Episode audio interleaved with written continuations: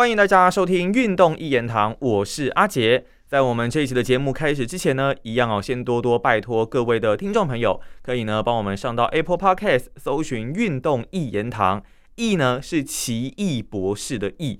找到我们的节目之后啊，帮我们来一个订阅。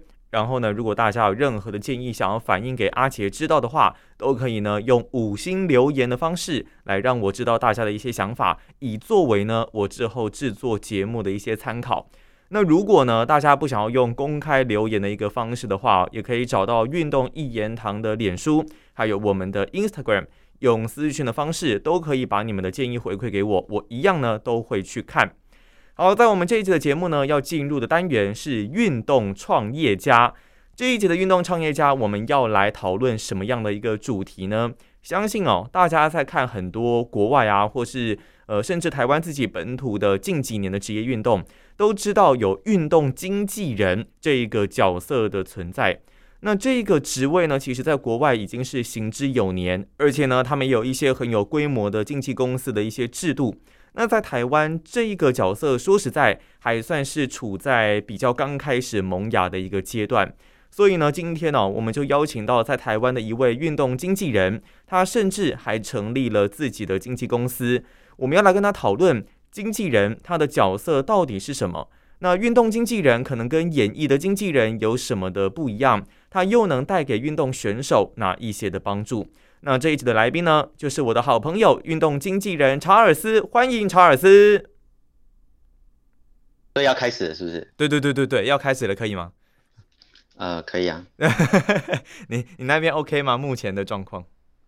现在可以，现在可以，现在可以。OK，好。嗯。那好，三二一，好，让我们欢迎查尔斯，欢迎查尔斯。Hello。呃，运动一言堂的观众朋友，大家好。然后阿杰你好，我是 Charles。哎，你好，你好，哇，真的，因为之前跟查尔斯其实也有稍微见过面了。那对于查尔斯的工作，一直真的都还蛮有兴趣的，关于运动经纪人的这一块。那当然，其实每一个经纪人他们应该都会有一些不一样的做法，所以呢，就想要来了解一下，呃，查尔斯对这一块大概有什么样子的一些看法。那首先，是不是先请查尔斯稍微介绍一下你自己现在的呃现职啊，还有你的一些工作项目大概有哪一些？呃，我现在是查尔斯运动行销有限公司的负责人。那我的工作是做运动员经纪人。那其实我们旗下也有一些职人啊，像是运动摄影师、运动营养师等。哦，OK，有各种运动产业界的人在里面。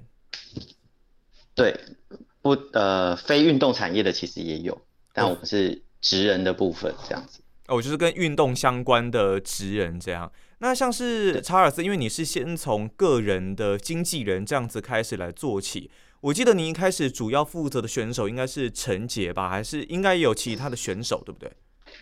呃，其实一开始就是四百公尺跨栏的陈杰，嗯哼，然后做跟着陈杰啊还蛮久，应该哎，我更正一下好了，其实最最最一开始是呃四百公尺接力的王文堂，哦，王文堂，王文，对，然后陈杰是他的室友，那在文堂的介绍之下，呃，进而跟陈杰这边来做合作，想说这个查尔斯品质稳定，我可以来好好的合作一下这样子。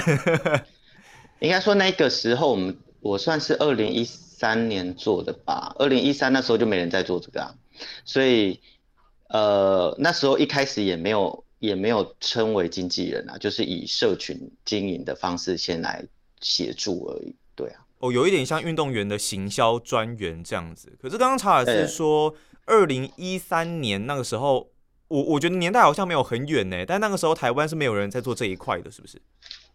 二零一三年其实也蛮远的，就八年前，那个七八七八年前左右啦。对，就是那那个部分，那个时候很少啦，几乎那个时候比较常见，可能就是选手的家人在协助，对，比较少有人做这个部分。那当然还是有一些像，还是有一些运动明星，他们可能都还是有自己的行销团队，或者是呃。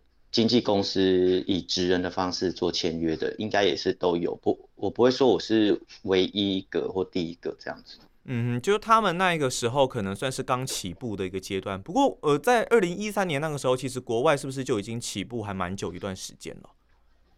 呃，其实要讲的是说运动经济这件事情啊，如果你要讲运动经济的话，嗯，我的认知是在台湾目前可以叫运动经济的大概是棒球的棒球经济吧，因为呃我自己称为我是运动员的经纪人啊，那我们做的事情其实不太一样，因为国外来说，国外的运动经济就是。你是有经过某个职业联盟，或者是说某一个协会组织所认证的经纪人，那这个经纪人呢，他就可以，他负责这个联盟里面的事务。举例来说，如果说 MLB 的棒球经纪人，嗯，他就要透过 MLB 这个组织来做认证。哦，OK，你你通过认证，你才有办法，呃。处理跟球团球员有关的事情，那你的棒球经纪人，你没有办法去做，呃，美式足球的经纪人没有办法去做，呃，其他项目的经纪人。那在台湾的话，我知道的部分是职棒球员工会有认证，呃，有经纪人认证，所以你要处理职棒球员的经济合约，呃，跟球团谈薪水，你就必须要透过呃职棒球员工会那边的认证，你才能。称为经纪人，对哦，等于说有有一些考试的制度、证照认证的制度的感觉。对，因为每一个运动项目跟联盟，他们的制度跟特性其实都不一样，所以由联盟或者是甚至说协会好了，你们去做这样子的认证，那我觉得那个就是比较接近我们认知中国外的那种运动经纪人。哦，OK，那像是我们聊了这一些啊，在运动经纪人这一块，如果真的要细分他的一些工作的项目，大概会有哪一些的项目出现呢？呃，以今天的节目来讲，我大概是以我自己在做的为主啦。哦，我们这个会比较来说，对，我们会比较类似像呃像演艺娱乐圈的那种经纪人一样，我们的我们的我们运动员就是我们的艺人。那或者说我们称为职人这样子在做运作，那我们我自己的话，我会帮他们做一些像是社群行销上的规划，然后还有跟厂商的接洽，然后还有因为我比较习惯做运动员可能短中长期的一个铺陈啊，因为大部分的运动员都是做短期的规划嘛，像是说我们去。去年他们就是在做今年奥运的规划，那现在奥运了，今年又在做明年亚运的规划，嗯，那后年又要准备要做呃巴黎奥运达标的计划，就是他们都是一年一年一年一年一年非常短期的计划。那可是，在我们在这个角色来看的话，会觉得说，那你没有中期计划，等你下一届奥运比完，那你有准备想要退休了，那你对后面是没有做规划的，那这个部分就是由我们来。跟你讨论，然后来做一些提早做一些准备等等。哦，等于说其实你们是有照顾到选手，呃，卸下选手身份之后，后续的一个生涯规划的一个部分。那这个部分其实说实在，在台湾，因为我们也认为说，以台湾的运动环境来讲，并没有那么的受到重视。你们在做这一块的时候，跟选手沟通的时候，会不会遇到蛮多的一些阻碍或者是挑战？呃。我觉得挑战不小，因为成功的案例很少，所以运动员们对于这一方面的想象比较比较不够，他们不确定自己能够做什么，或者是说，尤其有一些年轻选手，他们根本不会去想说我能做什么，我还我除了当教练，我除了训练比赛以外，我还能做什么？他们可能会，可能你引导他们，他们会说啊，我喜欢做什么，可是他们没有想过那个也可以。成为自己的事业，因为为什么会想要做这一块？是因为我觉得国外很多顶尖的选手，我们知道他们都有自己的事业。对，像 LeBron、LeBron 啊什么的，各种披萨店、音乐店超多。对，那我们我们台湾的选手们多半最最最后的终点都是教练或老师嘛，那那个就会是他们觉得。他们去努力比赛，最后的终点会在哪里？所以他们可以想象的空间很有限，或者是说像一些呃有有业余球团的，他们可能之后像河库的球员可以转航员啊这些，嗯，这些大概是一般运动员可以想象得到的事情。那其实我们会去看国外的明星，他们的事业经营其实都是很有规模的，而且他们可以把他们在球员时代的资源带到他下一个人生的阶段。那这个部分是我从事这个行业会一直很想要去挑战的一件事情。那像这这几年有看到有一些选手也都有自己的品牌嘛，那渐渐开始台湾会看到这件事情。那以最近现役选手来说的话，像羽球。像戴志颖，他就有自己的 T T Y 的品牌，而且我看他还在高雄开了一个什么概念店嘛。那我觉得这就是一个很好的方向，对。然后羽球好像那个什么羊肉炉，他们好像也有在弄自己的事业，我就觉得这样是一个很正向的循环。你会让学羽球的小朋友对于呃自己未来的想象，他是会比较多元一点的。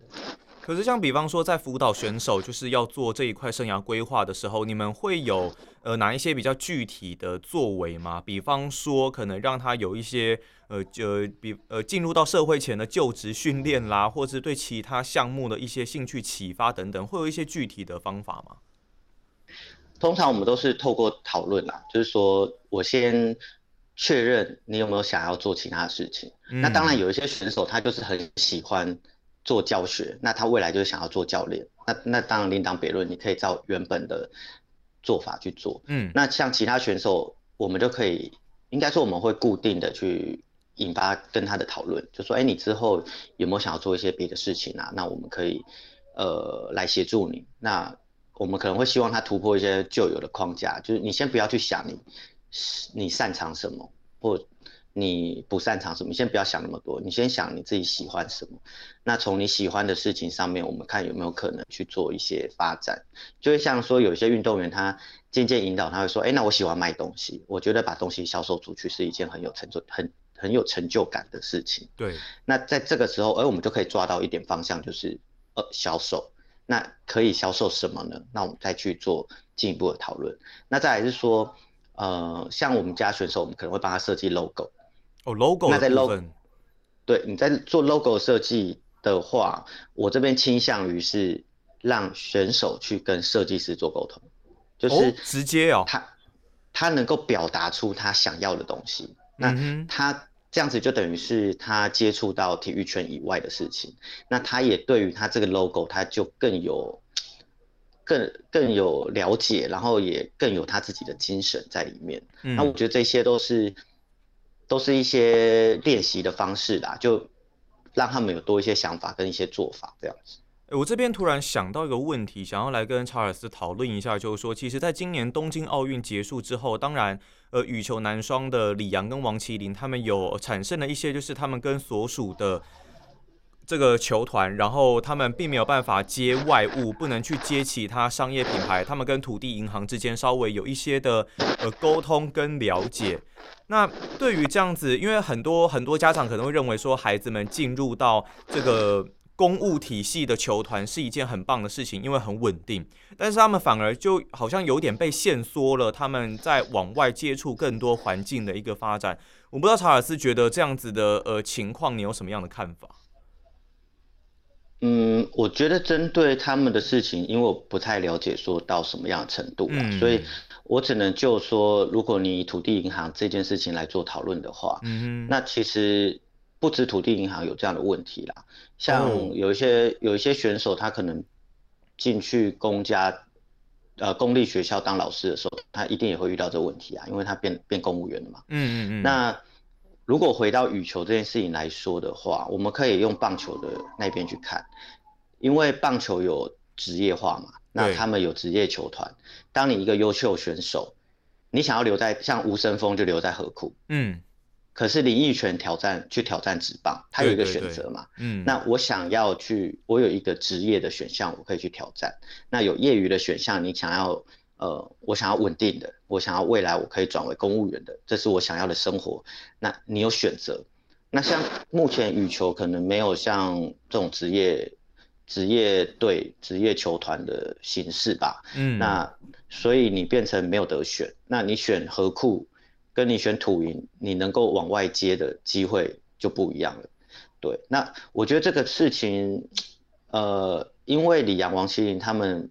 爆红，所以开始有了很多的商业的收入。嗯，那其实他这个还算是比较小的个案啊，因为哦真的变成说，因为你看土营养那么多选手，嗯，那真正能够接到商业合约的有多少？可能也可能，你你这样子听，你就会知道说，呃，其实领养可能是个案，嗯，那其他的选手他们确实受到土营很多的照顾，嗯，对，所以这个部分要怎么去拿捏？那这个可能要跟，因为你也没办法贸然去更改什么什么公务员法嘛，对对对，这个这个东西你就要去跟可能立法委员那边去做讨论，说这件事情到底怎么解套。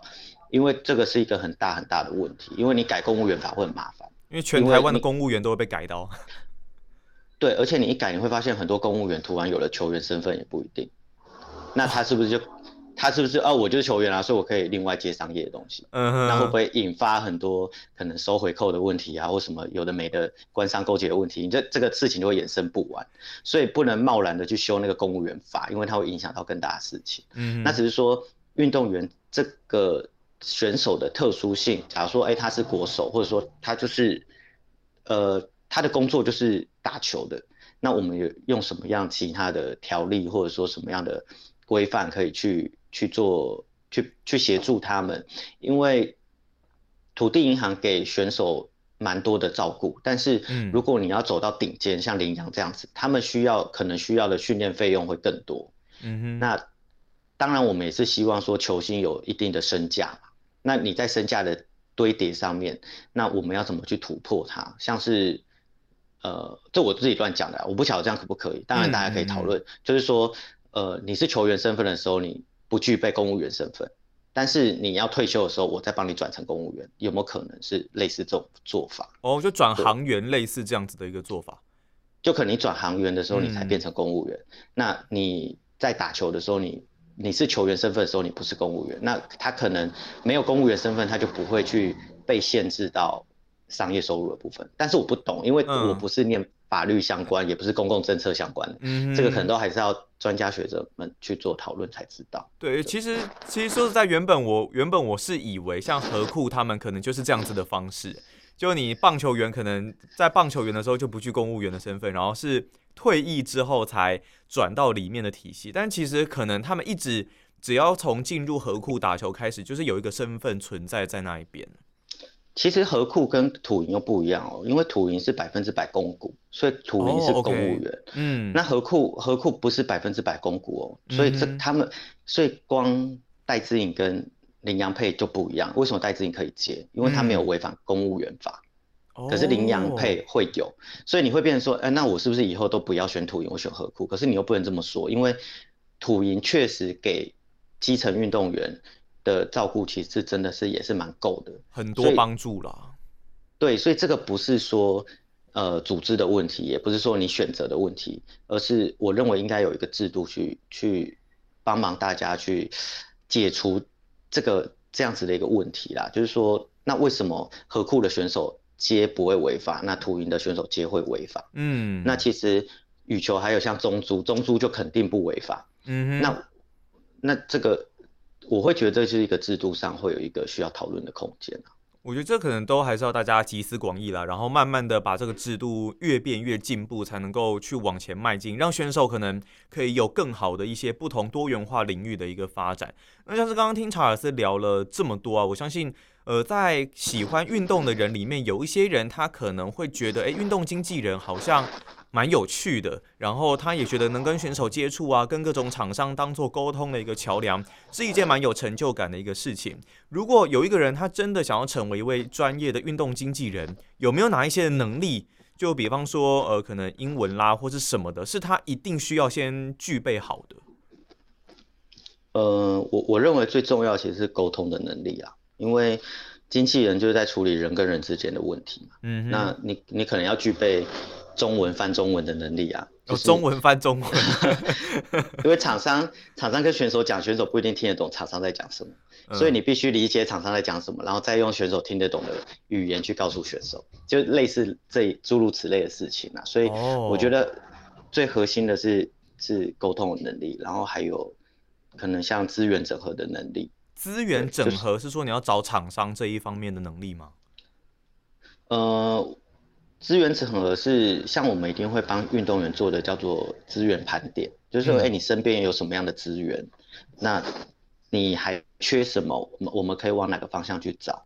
就是可能不能有一个迷失，就是我找我找经纪人，我就一定能找到钱，就好像哦，经纪人变变一个你签约你就有钱的概念。嗯，这个我觉得如果有这样的迷失，通常经纪人跟运动员之间很容易破局，会变成哎，我怎么签经纪人我没钱？我没有赚钱，经纪人走都没有帮我赚钱。嗯，对，那实际上不能有这样，不不能有这样的迷失啦。那你签了经纪人是跟经纪人一起共同成长的，那你们是一起赚钱的。那到底赚不赚得到钱，那个是操作上的细节。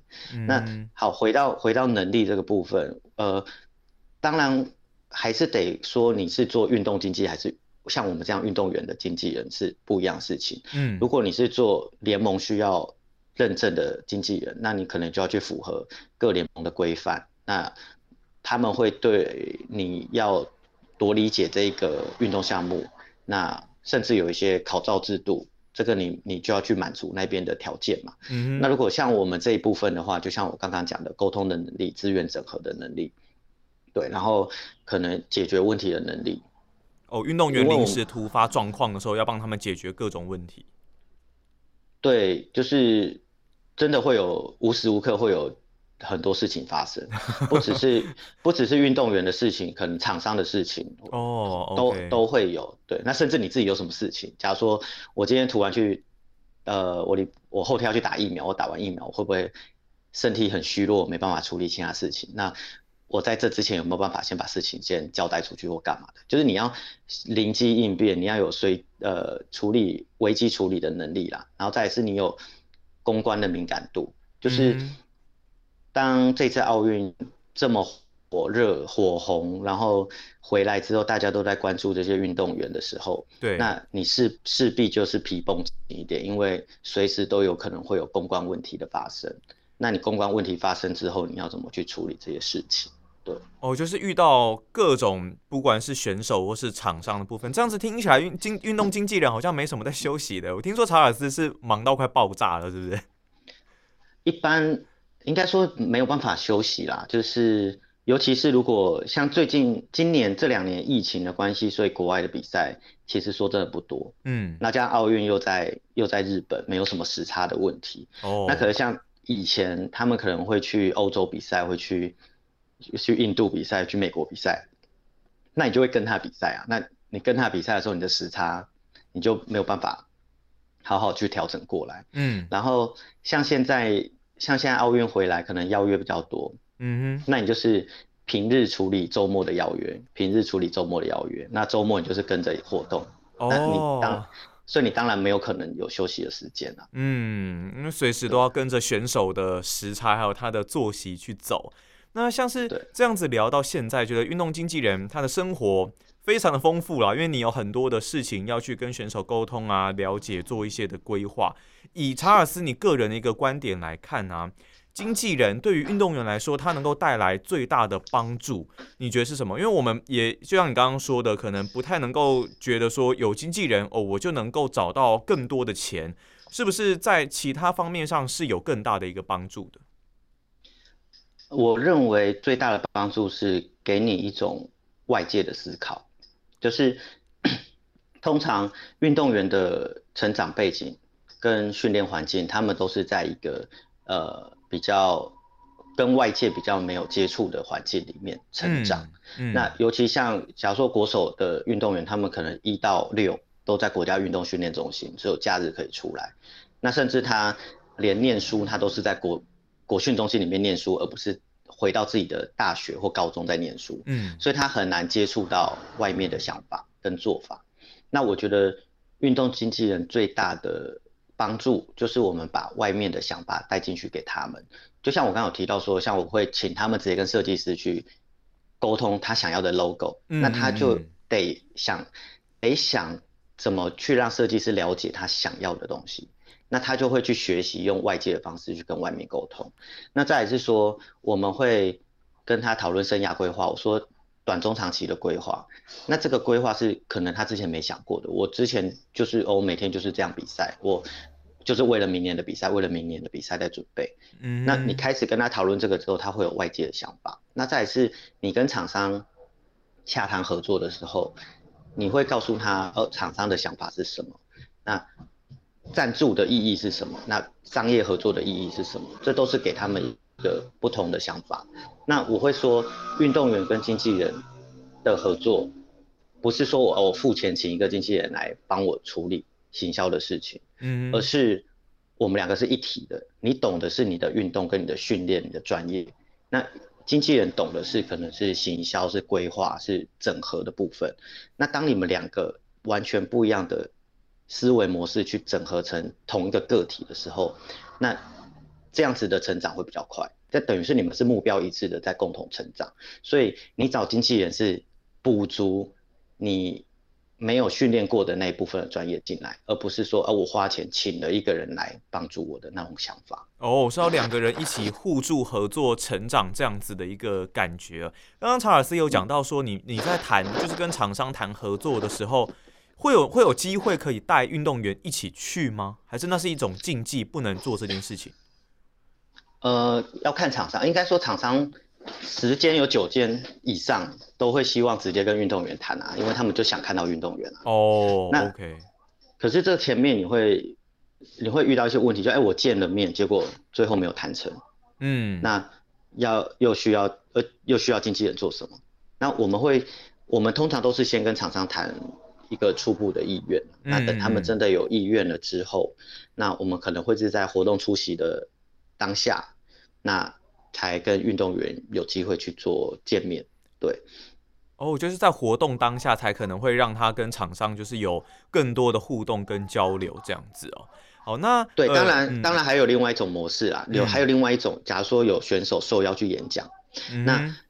对方主持人必须了解选手的想法跟什么时候，我们得提前让他认识选手。哦，对，这个就变成你可能就要提前让选手去跟厂商去做对接跟碰面，或者说他们在脚本上面的设定，他们需要先对这个运动员有一定的了解，才能做出好的人设。那他们可能导演制作团队要先去理解选手的想法，跟他讲话的方式，甚至他的语调、声音等等。不过这个应该也都是在就是你们有一些的条件啊，或是合约上已经先谈的差不多的一个情况下，才会让运动员去做更多这一方面的接触。